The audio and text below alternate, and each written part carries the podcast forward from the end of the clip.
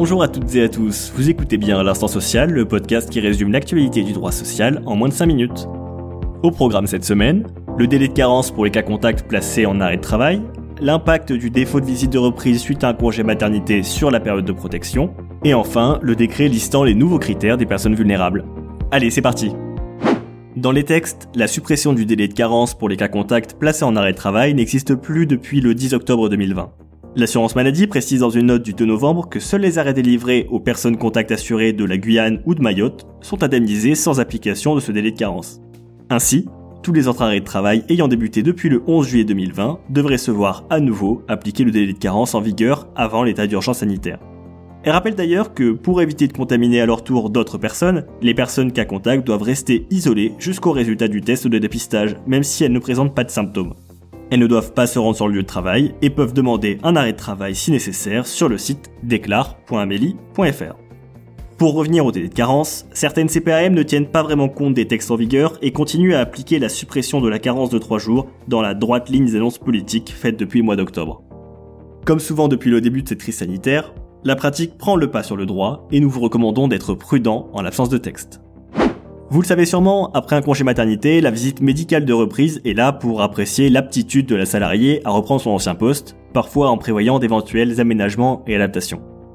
Dans un arrêt rendu le 21 octobre 2020, une salariée a repris son emploi après un congé maternité sans avoir passé de visite de reprise. Après cela, pas de problème, mais un an et demi plus tard, elle a été licenciée pour abandon de poste, ce qu'elle est venue contester. En effet, dès que l'employeur a connaissance de la grossesse de l'une de ses salariés, celle-ci bénéficie d'une protection contre les licenciements, allant jusqu'à 10 semaines après son retour de congé maternité.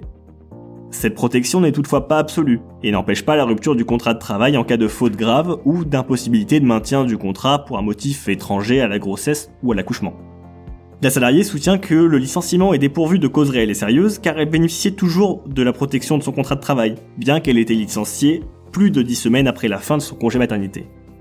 Selon elle, son contrat était toujours suspendu dans la mesure où elle n'avait pas passé la visite médicale de reprise imposée par le Code du travail après un congé maternité. Son raisonnement est validé par les juges du fond. Selon eux, le contrat de travail de la salariée était toujours suspendu en l'absence de visite de reprise et ne pouvait donc être rompu. Mais de son côté, la Cour de cassation rappelle que l'examen de reprise prévu à l'article R4624-31 du Code du travail après un congé maternité, a pour objet d'apprécier l'aptitude de la salariée à reprendre son ancien emploi, mais n'a pas pour effet de prolonger jusqu'à cette date la période de protection. En revanche, le non-respect par l'employeur de son obligation de convoquer la salariée à la visite médicale de reprise peut causer à la travailleuse un préjudice lui permettant d'obtenir, si elle l'établit, des dommages et intérêts, comme c'est le cas par exemple en cas de défaut d'organisation de la visite médicale d'embauche. Afin d'endiguer l'épidémie de Covid-19, la loi de finances rectificative du 25 avril 2020 a prévu le placement en activité partielle des personnes vulnérables qui présentent un risque de développer une forme grave d'infection au virus, ainsi que des salariés qui partagent le même domicile que ces personnes. Un premier décret du 5 mai 2020 avait défini 11 situations dans lesquelles une telle vulnérabilité est reconnue,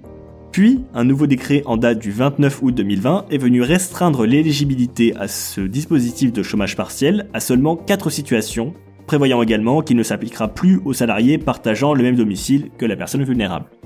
Suite à cela, le Conseil d'État a estimé que le choix des pathologies qui ont été conservées comme éligibles par rapport au décret de mai n'est pas cohérent ni suffisamment justifié par le gouvernement, et a donc suspendu les critères retenus par le décret d'août, mais n'a pas remis en cause la suppression du chômage partiel pour les salariés cohabitant avec une personne à risque.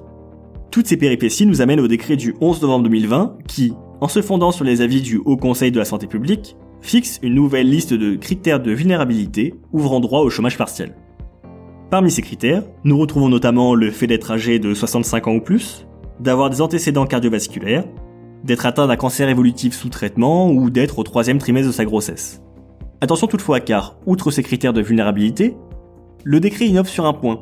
pour pouvoir prétendre à l'activité partielle, le salarié concerné par l'une de ces pathologies ne doit ni pouvoir totalement recourir au télétravail, ni pouvoir bénéficier des mesures de protection renforcées listées par le texte, telles que l'isolement du poste de travail ou l'adaptation des horaires d'arrivée et de départ.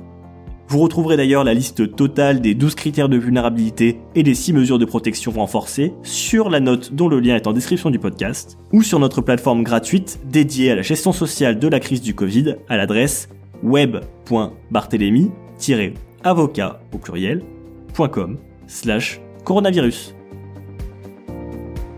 Voilà, cet épisode de l'instant social s'achève, mais nous nous retrouvons dès la semaine prochaine pour faire le point sur l'actualité. D'ici là, portez-vous bien, prenez soin de vous et de vos proches, et à bientôt